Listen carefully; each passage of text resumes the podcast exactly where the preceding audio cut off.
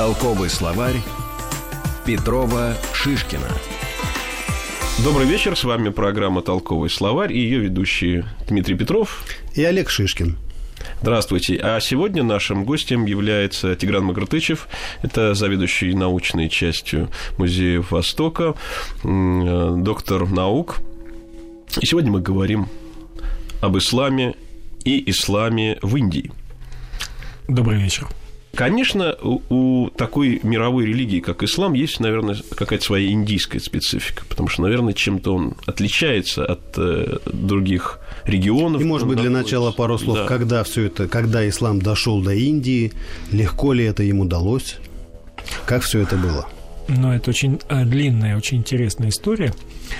А, и, конечно, вот пассионарность ислама которую мы сейчас иногда ощущаем э, на себе достаточно прямо, она имеет свою очень такую древнюю историю.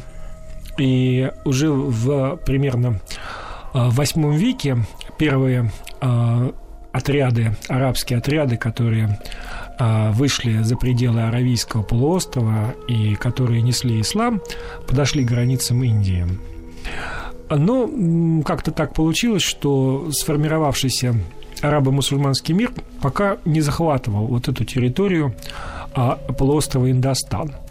Со временем а, примерно где-то к X-XI веку различные а, мусульманские династии со Среднего Востока а, начали совершать военные набеги на территорию Индии. Ну, если э, для нас Индия – это не счесть алмазов э, в каменных пещерах, то я думаю, что примерно так же э, об этом думали и все остальные. И вот это вот представление о грандиозном, величим, величайшем и богатейшем месте, оно привело к тому, что целый ряд а, да и достаточно грозных мусульманских династий, а, например, газневиды, которые, значит, завоевывают и вырезают пол Индии, вывозят оттуда гигантские сокровища.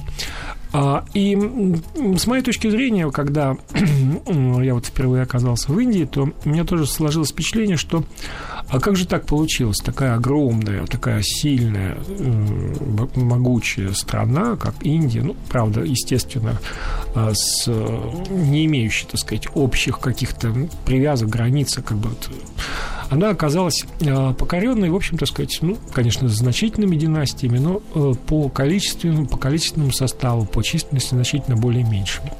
У меня такое ощущение, что а, а, а жители Индии сами предоставили такую, то есть не то чтобы предоставили возможность, они не рассматривали э, мусульманских завоевателей как нечто такое, что, в общем, так сказать, является таким абсолютным злом. Хотя, в общем, так сказать, вырезали большое количество населения. А, но мы знаем, а, что у нас был Делийский султанат, у нас была династия Лодзи. А фактически вот то, та мусульманская Индия, которую э, мы э, себе более-менее представляем, она связана с э, теми представлениями, которые появились с первыми европейцами. И первые европейцы, когда приехали, когда оказались в Индии, то они увидели не, Инди... не индийскую Индию, а мусульманскую Индию. И вот эта мусульманская Индия, она отложилась у них в то есть и создала впечатление вот этой вот такой необычный, а это, это и не ислам, поскольку ислам был известен, это не Индия, поскольку э, индуистскую Индию, в общем, так сказать, никто не изучал. Это был такой очень интересный микс, э, который создает вот эту вот очень удивительную культуру Индии. Ну вот, э, когда приезжаешь, допустим, в Дели, там э, видны, видны зримые признаки ислама. Да, там есть вот гигантская мечеть, практически вся на улице, где даже самый молельный зал практически без крыши. Есть этот Кутаб Минар, Минар который, Кутаб, да. который невероятных размеров, просто невероятно. Но он строился много лет. Да, и, наверное, это прямо один из самых больших и, монументальных э, построек вообще в, э, в мире. Вот как получилось, что такую силу, тем не менее, приобрел ислам именно в Индии? Ну, я думаю, что это не, не специфическая э, индийская черта ислама. Это э, связано с тем, что династии, которые э, управляли этими территориями, они располагали, вот именно использовали те ресурсы, которые были э, э, под их контролем. И, конечно, мне очень в этой... Я всегда, так сказать, думаю о том, что э, вот мусульманская Индия, да, она сейчас, она, в общем, ну, как бы сходит на нет э, исторически. А она все больше и больше, она уходит в прошлое. И вот... Э, скажем так, э, стратегически, и вот последние, кстати говоря, выборы в Индии, они показали, что инди, индийская традиция, она становится такой доминирующей. Индуистская. Индуистская, да, индуистская, mm-hmm. конечно. То есть, что, получается, идет какое-то очищение от ислама? Нет, не очищение. Собственно, в Индии а, тоже здесь, э, опять-таки, э, есть любопытная вещь, что в Индии, например, нет социальных конфликтов. А, но зато в Индии есть очень мощный религиозный конфликт. Толковый словарь. Еще времена года на хинди.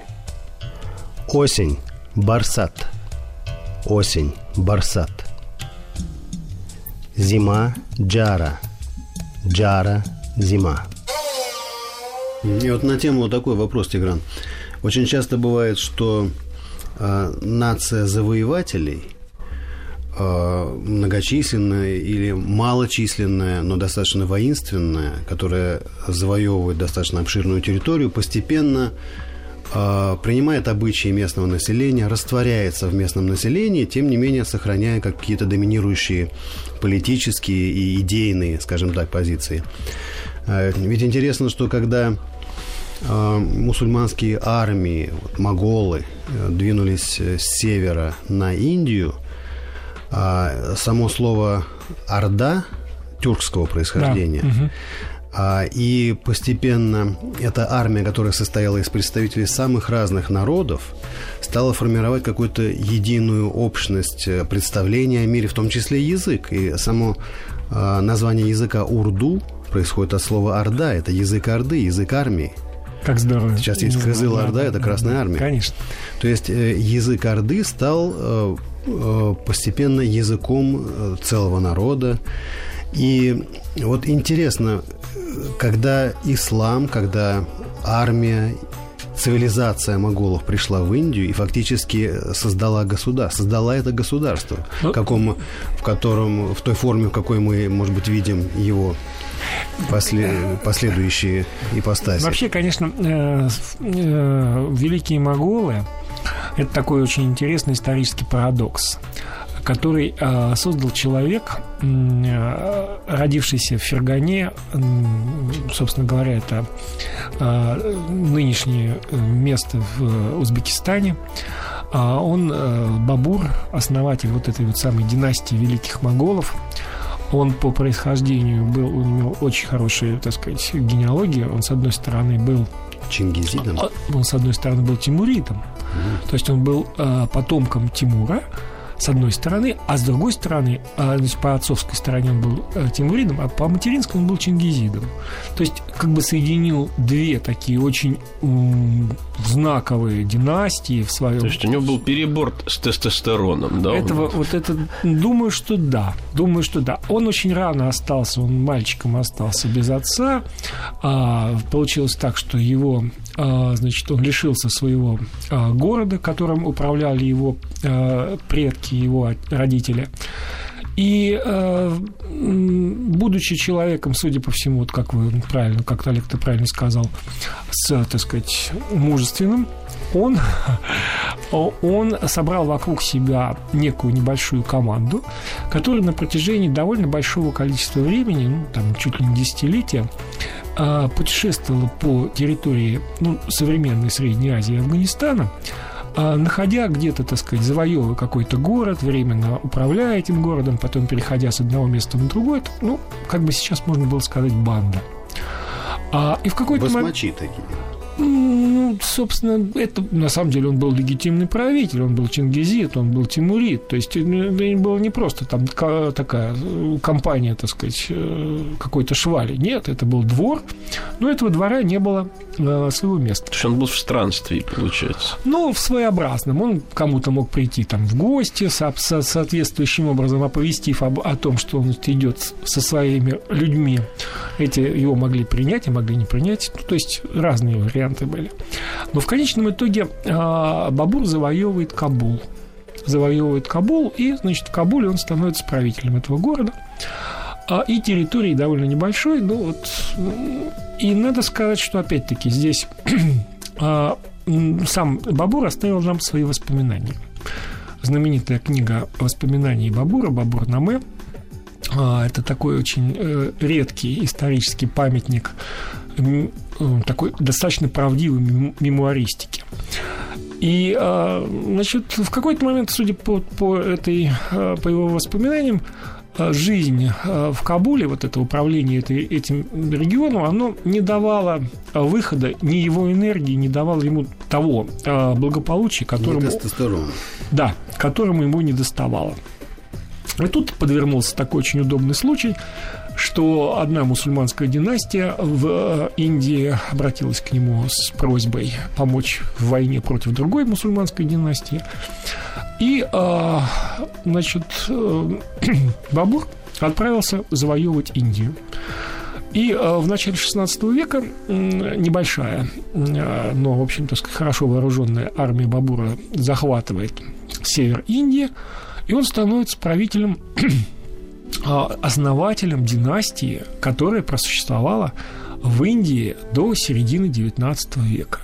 То есть, то есть она дожила до колонизации. Она не просто дожила до колонизации, она активно, так сказать... Большую часть колонизации она Да, да, да, она просуществовала большую часть колонизации, и, собственно говоря, англичане поставили точку в истории великих моголов, потому что э, в середине 19 да, в середине 19 века было известное восстание Сипаев, а, и в котором, значит, участвовали, и, э, значит, восставшие, они последнего, а, значит, к этому моменту великие моголы уже представляли собой такую достаточно раздробленную а, ветви, и они последнего правителя, как бы великого, они подтащили к, тому моменту, чтобы сделать его официальным главой, и когда восстание было подавлено, то англичане сделали очень просто, они не стали его убивать, а они его вывезли с территории Индии и поселили в Рангуне. И последний великий могол закончил свою жизнь вне а, территории Индии. Ну, вот для нас великий ну, Рангун это Бирма. Бирма, Бирма в то да, время да. была как бы частью, частью большой Да, Индии. конечно, да, но это, собственно говоря, ну, то есть в рамках Британской империи, да, конечно. Да, конечно, конечно, это ну, все-таки не сама Индия, mm. это, это то, что называется, ну, так сказать, незаходящее солнце. Ну, ну, для нас э, великие могулы часто ассоциируются с э, одним из шедевров архитектурного зодчества. Это, прежде всего, Тадж-Махал который, в общем, является усыпальницей жены самого Шаха Джахана.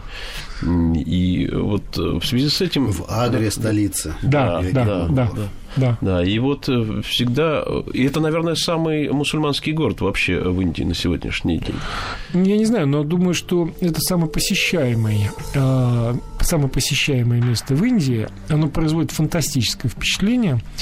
Э, и сама постройка, которая строилась больше 20 лет, и вот сама эта история, которая связана значит, с женой Шаха Джахана, он был ее старше, но э, значит, когда э, они поженились, ей было 19 лет. И она умерла э, в родах 14 ребенка, 14 ребенком. То есть, в общем, это, так сказать, то есть ей было где-то за 40, Э, к тому моменту, когда она умирает. И э, горе Шаха Джахана было настолько велико. Скажем, что это была все-таки любимая жена, но не единственная.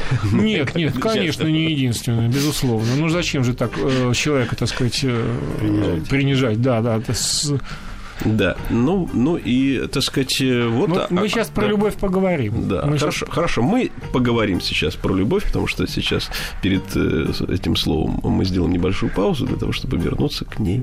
К любви. Вновь. Да, к любви. Толковый словарь. Чтобы на хинди поинтересоваться временем, мы задаем следующий вопрос. Китне баджехе? Китне бадже хе. Сколько времени, который час? Ответ на это предусматривает знание чисел, которые мы уже освоили. Например, один час – эк баджа хе, два часа – до бадже хе и так далее.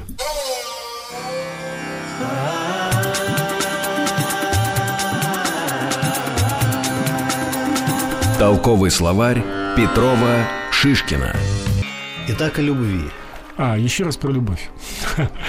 а, и вот а, Шах Джахан, а, который, значит, оказался перед трупом любимой жены, он решает как-то, ну, то, что называется, увековечить ее память. И для этого создается целая бригада архитекторов, которые строят памятник по своей значимости и по своему вот такому смысловому идейному. Это рай. Э, это зримый рай, да, вот получается? Это зримый рай. То есть Тадж-Махал – это метафора вот того самого да, да, да. небесного Не... какого-то там. Это рай, это рай, мусульманский рай. А была же идея построить такой же аналог, но черного цвета. Это ад тогда. Нет, нет, нет, нет, нет. Это, это байка. Это Сейчас мы, мы подойдем к этой байке. А, дело в том, что даже, значит, э, во-первых, а, собственно говоря, планировка Тадж-Махала – это очень строгая симметрия. А, это должно быть рай это место, где все правильно. Гармония. Гармония, да. А, вот этот водоем, который, значит, э, отражение, то есть вот эта зеркальность, э, вот это все то, что дает представление, зримое представление о том, как будет в раю вода и зелень. Вода, зелень, гармония. Причем здесь тоже очень интересный есть момент, который связан с тем, что а, если мавзолей – у нас а, из белого мрамора, причем там не только там резьба, там у нас инкрустация, огромным количеством различных драгоценных камней, то это камень брахманов.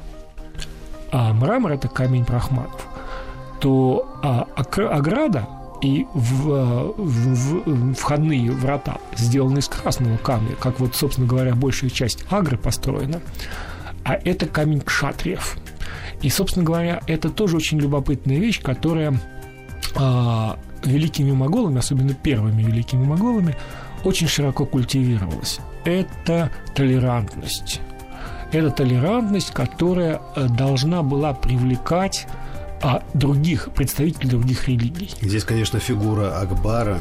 Да, конечно, деда, деда Шахджахана, безусловно, человек, который энциклопедических знаний, а, э, который... Э, энциклопедической толерантности. Да, энциклопедической толерантности, безусловно, который мы знаем и э, миниатюры, а, которые времени Акбара, которые изображают Деву Марию, а, Рождество, то есть эти все вещи, которые были не просто знакомы при дворе великих моголов, но они не, не противопоставлялись э, исламу. Богословские диспуты проходили да, при да, дворе. Да, совершенно верно. Это все было как бы вот в рамках э, того единения той империи, которая была э, управлялась великими моголами. Ну, собственно говоря, и вот этот вот Тадж Махал – это, я не знаю, одно из чудес света. Причем сама архитектурная а, доминанта а, самого мавзолея, и у нас по, с правой и с левой стороны есть мечети, но при этом а, тыльная сторона памятника выходит на реку Джамма. И вот то, что за а, мавзолеем, за нет, за вот последним, так сказать, вот этим аккордом нету горизонта, это создает впечатление парящего в воздухе сооружения. Кроме того, вот это же опять-таки создает... Э, мне доводилось бывать в разное время суток, и это тоже, так сказать, всеми отмечено, что в разное время суток а этот памятник выглядит по-разному. Вот мы тут об одном... В разное время года. Мы Да. тут об одном не говорим, хотя вот меня вот лично это все это поразило, что он сам стоит уже на крепости. Уже на крепости. И эта крепость уже на 7 или на 8 этажей уходит черт знает куда вообще. Это огромное Ну, а, сооружение, там, там которое стилобат, является... там Да. стилобат, там Да. был построен, э, ну, собственно, э, есть исследование, что перед строительством был, э, значит, сделан большой такой существенный каменный стилобат, на котором уже возводилось все это сооружение. А что касается черного мавзолея, то дело все в том, что на По противопол- легенде о черном мавзолее. да, да, да, легенда о черном мавзолее. Дело в том, что на противоположной стороне а, реки а, один из а, значит, э, европейских путешественников, ну, люди, европейцы, люди любопытные, в отличие от э, индусов, которым все это, в общем, так сказать, совершенно фиолетово. А он вдруг увидел э, некое скопление, большое скопление черного камня, и тогда значит, этот э, европейский путешественник стал говорить о том, что вот э, первоначально предполагалось на другом берегу реки построить мавзолей, но черный. Но дело все в том, что это э, белый, это белый мрамор, который просто от времени почернел. И ничего загадочного, к сожалению.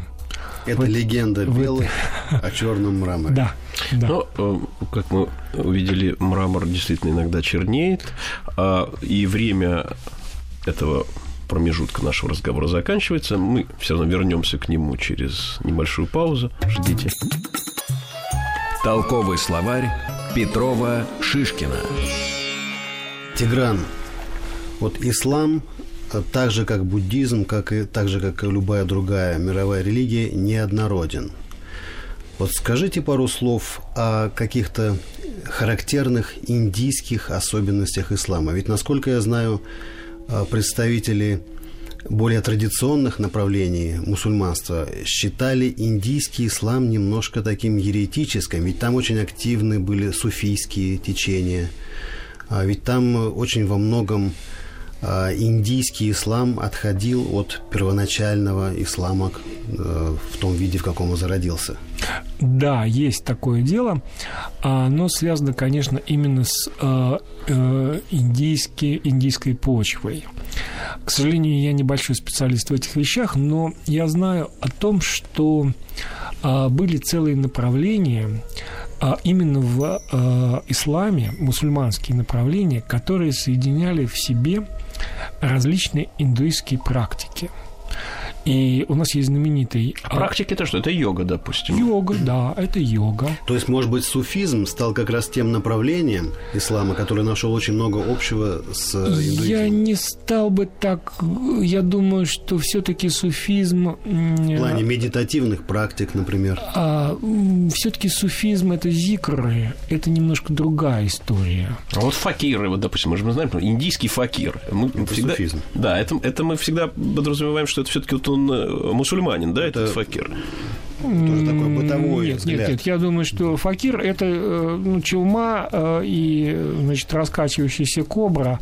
Это такой штамп который связан с тем, что эта кобра никогда не укусит, а челма это просто для того, чтобы голову не напекло, и это и общая индийская вещь. А что касается вот Это этих- из сферы стереотипов таких. да, это клише. штамп, это абсолютный штамп. А что касается вот э, такого таких отличий а, в исламе э, индийском, то, конечно же, э, вот эти вот э, практики, у нас есть знаменитый а, мусульманский поэт Кабир, а, который писал стихи, опять-таки, о любви. А, собственно говоря, это вот ближе к тому, что называется суфизм. И как раз он практиковал целый ряд йог- йогических практик. Это вот такая вот очень любопытная вещь.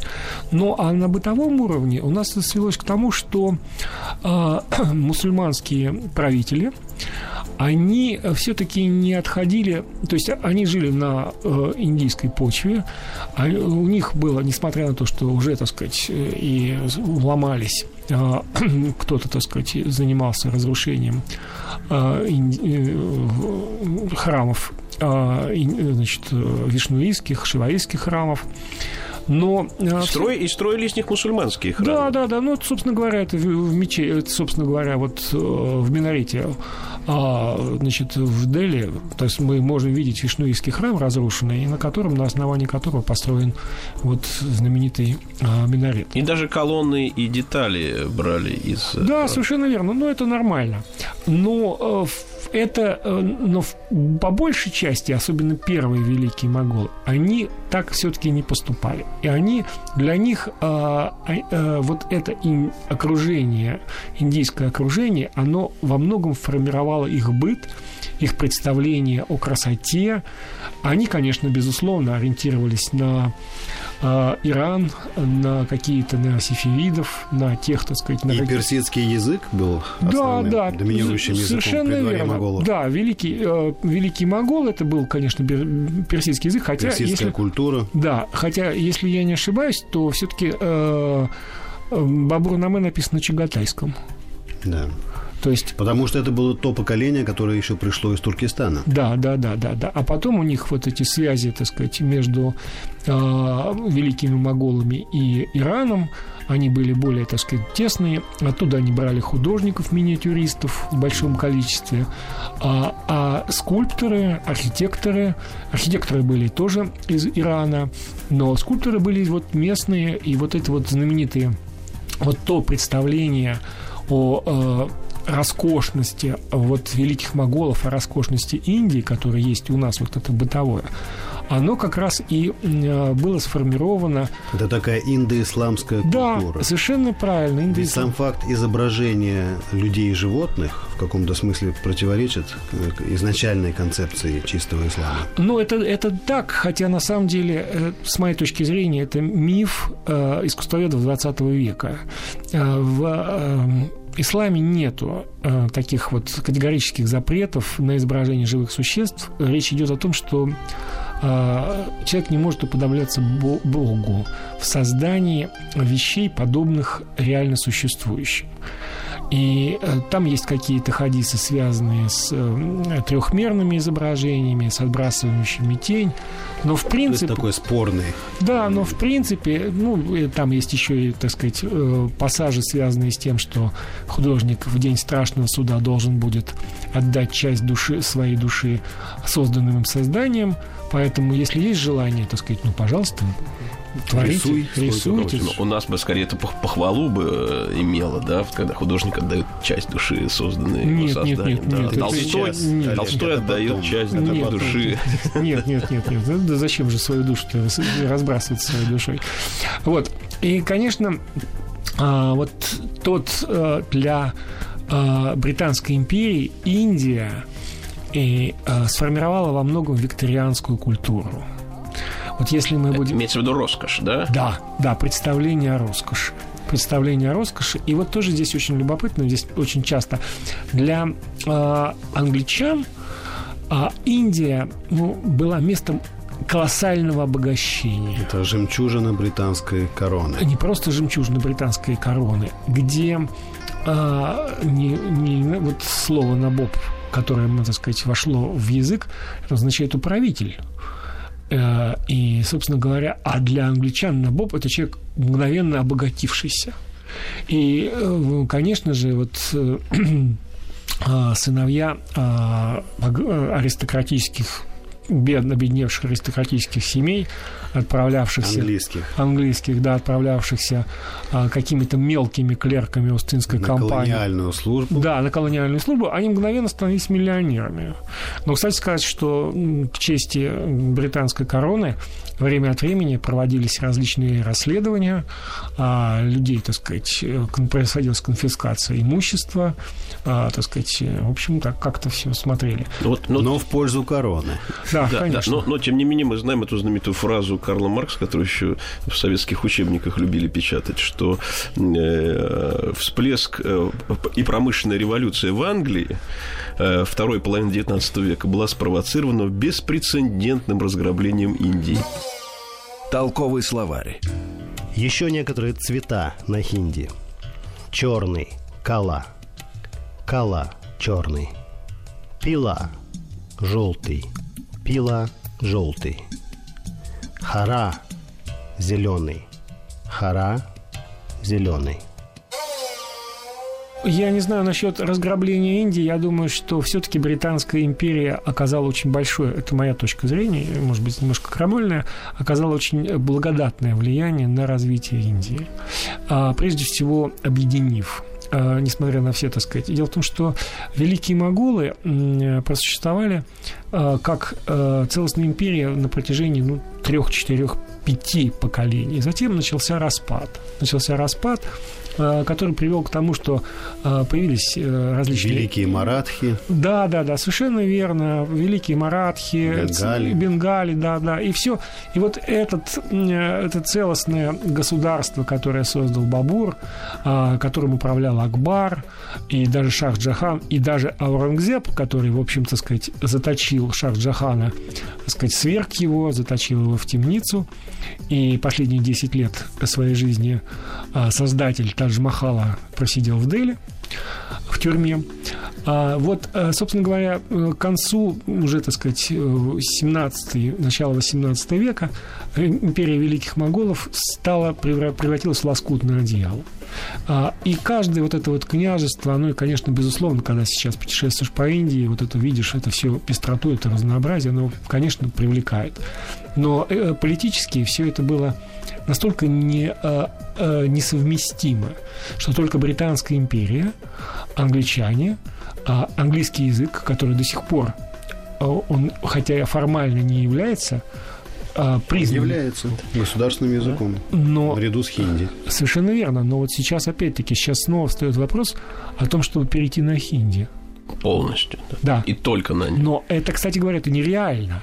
Это просто нереально Нет, в условиях на, на самом деле это нереально. эти, эти мысли иногда высказываются, но никто их всерьез не воспринимает, потому что между этими двумя языками сложилось э, достаточно четкое распределение по нишам, в то время как Э, хинди является языком быта, культуры, Болливуда, разумеется. Английский язык занял свои ниши языка науки, Администра... науки, да, бизнеса, да, административно. Да, да, да, да, а вот э, деловая переписка ведется по-английски.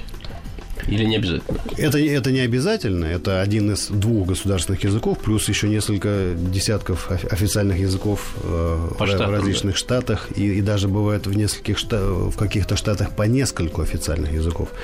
Э, затем есть, например, урду, который является тоже одним из официальных языков, но у него нет своей э, территории. Да, да, совершенно верно. То есть, на самом деле, конечно, э, англичане для Индии это было вот сейчас э, э, был такой очень мощный объединительный, угу. конечно, такой формирующий, формирующий фактор, да, да, формирующий фактор для страны для страны. Потому И создали что... судебную, транспортную да, систему. Да, да, да. Медицину, в конце концов. Ну... Европейскую медицину. Она же там была аюрведическая, традиционная. А, ну, я, мне трудно сказать, насколько э, европейская медицина будет хорошо работать в условиях Индии. Я, слава богу, там никогда не болел. Нет, ну нет. Сегодня эти врачи, надо сказать, нет, востребованы. Да, да. Сейчас индийские врачи, они на, идут на экспорт, в том числе и в Западную Европу. Ну, и, кстати, не только врачи, но и айтишники. А, то есть это... То есть это культура, это страна, которая научилась впитывать в себя да, то, самые что разные, самых самые разных, разные от ислама, вещи, от самые Англии, разные от вещи, да, самые разные вещи остального мира. И, конечно же, безусловно, то есть вот ислам, индийский ислам, он абсолютно не похож на тот ислам, который мы можем увидеть на Среднем Востоке, на Ближнем Востоке, в Саудовской Аравии. Ну, вот это, кстати, бросается в глаза, если, если э, приезжаешь в Раджастан. Там наиболее ярко это все э, видно, потому что э, очень э, вот эти западные земли, где вот где это влияние, может быть, даже более, более сильно, там идет ли оно там от Пакистана или от каких-то других исторических традиций. Но И... в Раджастане все-таки большинство населения это индуисты, раджпуты. Раджпуты, да. Да, это, да. это был такой ряд, ряд феодальных да, династий, да. которые как раз до последнего сопротивлялись исламскому влиянию, mm. хотя затем встроились в систему империи великих моголов. Да, это совершенно... Ну, то есть вот, вот это вот ощущение того, что э, англичане сумели очень мягко, э, ну, безусловно, конечно, и подавление восстания, которых, так сказать, э, нам известно по картинам э, Верещаги, Верещагина, вот, и это, конечно, все такие вот... Но э, с моей точки зрения, вот этот вот колониальный период, он ну, имел двойственную, двойственный характер. Ну вот сегодняшний ислам, что это вот в, в индийском контексте? Что это? Как, как он со, соотносится вообще с современной политической системой? Насколько э, Индия э, принимает его как э, некий такой серьезный элемент своей действительности? Это очень сложный вопрос. Я думаю, что современные политологи бы говорили на эту тему много. У меня есть ощущение того, что а, нынешнее руководство Индии ориентировано на индуизм. Ну, это речь идет именно о, о той политической силе, которая в, в настоящий момент, момент наход, да. находится у власти. Да. В целом да. Индия остается, слава богу, светской страной, в которой все-таки религиозный принцип является очень важным, но не определяющим в жизни. Очень важным. Ну что ж, на этом мы заканчиваем Вернемся. эту часть, да, чтобы, чтобы вернуться еще через небольшую паузу. Толковый словарь Петрова Шишкина. Вот такой вопрос. Когда я путешествовал по Индии, у меня был проводник, звали его Раджу. Он баллотировался в парламент э, от коммунистической, от, коммунисти... не не от коммунистической партии, не больше, не меньше. И как-то у нас с ним зашел разговор про Пакистан и про пакистанцев. Он мне сказал так. Значит, вот они и мы. Культурно мы одно и то же. Просто они мусульмане, а мы просто индейцы. Но у них нет демократической системы. А у нас, у индийцев, у нас она есть. У нас сменяются президенты, и у нас, значит, происходит вот такой вот э, логическая, логическая смена, там, скажем, или преемственность. И мне показалось, что в этом есть какой-то, в общем, такой животрепещущий конфликт, есть какая-то форма вот такого ну, что ли, какого-то осторожного отношения, тем не менее, к, к исламу. И то, что это связано, конечно, с соседней страной, с которой все не так-то, не так-то уж и просто. Потому что это тоже была частью Индии когда Но мне доводилось бывать в Пакистане не единожды. И я хочу сказать, что мое пребывание в Пакистане никак, я вот, по крайней мере, да, как специалист по буддизму, я там был именно как специалист по буддизму, э, я никак не заметил э, вот того исламского фундаментализма, э, который, может быть, кто-то и приписывает Пакистану. Больше того, я, например, знаю, что пакистанский генералитет, он очень с большим э, пиететом относится к древнебуддийскому искусству. И среди э, пакистанских генералов, которые, естественно, являются мусульманами, у них есть большие личные коллекции гандарской скульптуры. Эм, ну, может быть, это просто способ обогащения, да? Вот он может это вывести куда-нибудь на аукцион или еще. Ну, нет, нет, нет, нет. Я думаю, нет, что это люди не нет, бедные. Это люди не бедные. И, и без своих буддийских коллекций. Да, да, да. И без своих буддийских коллекций никто из них не собирается ими торговать. И я мне не доводилось, конечно, общаться с простыми мусульманами, но с людьми, которыми, так сказать, преподавателями университетов, исследователями, а, они вполне светские люди. И, собственно говоря, я думаю, что разница именно только религиозная. Она заключается в том, что Пакистан – это все-таки э, мусульманская страна. Преимущественно. Да, преимущественно мусульманская страна. Но это и называется Исламская да, республика. Да, Исламская республика. Страна чистых, да? Страна чистых. Пакистан, да, да, да, да. Ну, вот. А что касается их взаимоотношений с Индией, то это тоже очень сложный политологический вопрос. Но я могу сказать, что в Пакистане я, например, видел поскольку я там какое-то время, ну, не то, что большое прожил, но смотрел телевизор, я видел замечательный сериал о пакистанских пограничниках. Это завораживающее зрелище, когда вот эти пакистанские пограничники, и, значит, вот у них они патрулируют границу с Индией. Ну, вот я думаю, что Карацупа с собакой это вот примерно ну, что-нибудь из этой серии. Не, неподалеку от города Амритсар э, есть э, вот это знаменитый пограничный переход между Индией и Пакистаном, где каждый вечер, по-моему, в 17.00 индийские и пакистанские военные э, караулы проводят такую церемонию закрытия границы на ночь. Да. При скоплении э, собравшихся это снимают, Границы на замке. Границы Каждая на замке, страна да. приветствует э, свою сторону. Но это выглядит достаточно дружелюбно по отношению друг к другу. Они показывают чудеса сказать, фехтования, каких-то да, военных приемов. Военных приемов. Да. Да, то есть это скорее, скорее какая-то некая церемония, чем демонстрация военной силы. Но при этом между ними существует, между Пакистаном и Индией, если я помните, существуют территориальные споры, вот, которые приводят к уже естественным другим последствиям. Но все-таки, все-таки это... То есть, скорее, это уже не религиозные нет, нет, это политические. Это уже геополитические. Это геополитические. Потому конфликт. что, вот опять-таки, говорить о Пакистане как о... Мне доводилось, так сказать, как... я не могу сказать, что мусульмане Индии отличаются от мусульман Пакистана. А мусульмане Пакистана, а мусульмане Пакистана очень отличаются от мусульман а, Арабских Эмиратов. То есть ну, вообще арабских стран. Арабских стран. Но, но даже, наверное, из соседнего Ирана, наверное. Ну, вот я, мне не доводилось бывать в Иране, поэтому я, к сожалению, ничего не могу сказать, но вероятно.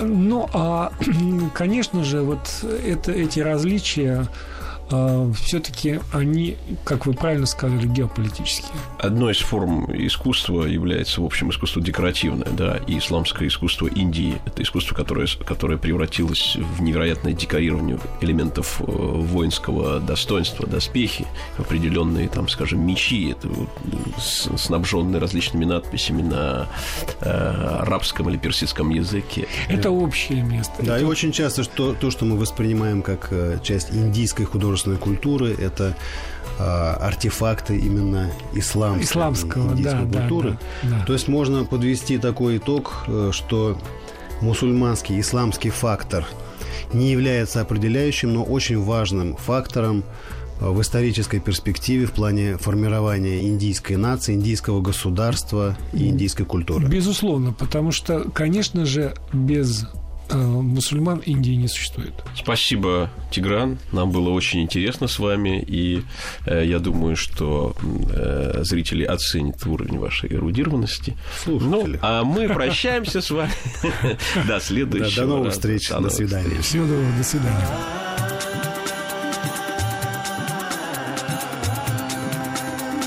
Толковый словарь Петрова Шишкина. Мы говорим об Индии, мы говорим об особом субконтиненте, и даже есть э, предположение, что, возможно, индийцы являются какой-то отдельной подрасой. Наверное, это так, наверное, в этом есть большой смысл, поэтому этому мы посвящаем 20 программ. В любом случае, эта культура, этот народ настолько многогранен, что нам не обойтись э, без помощи специалистов, которых мы будем приглашать для участия в нашей программе. Толковый словарь Петрова Шишкина.